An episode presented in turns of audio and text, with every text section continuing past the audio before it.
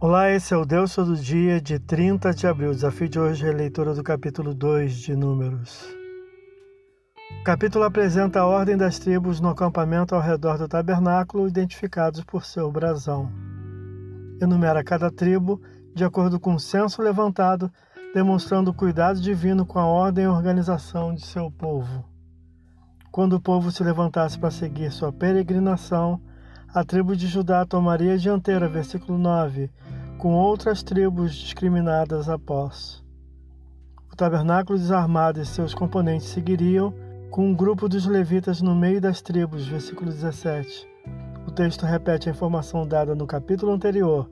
O povo soma mais de 600 mil homens aptos à guerra, versículo 32.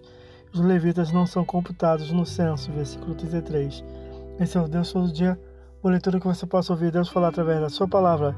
Agora segue a mensagem de pensamento do dia do pastor Heber Jamil. Até a próxima.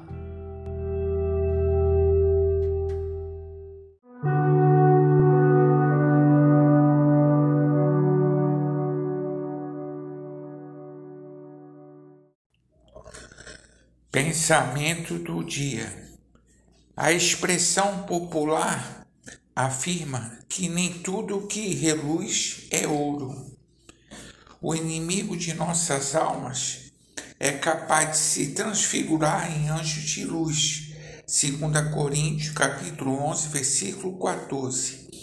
É necessário discernir pela ação do Espírito Santo na palavra para distinguir o que vem de Deus do inimigo da carne e do mundo.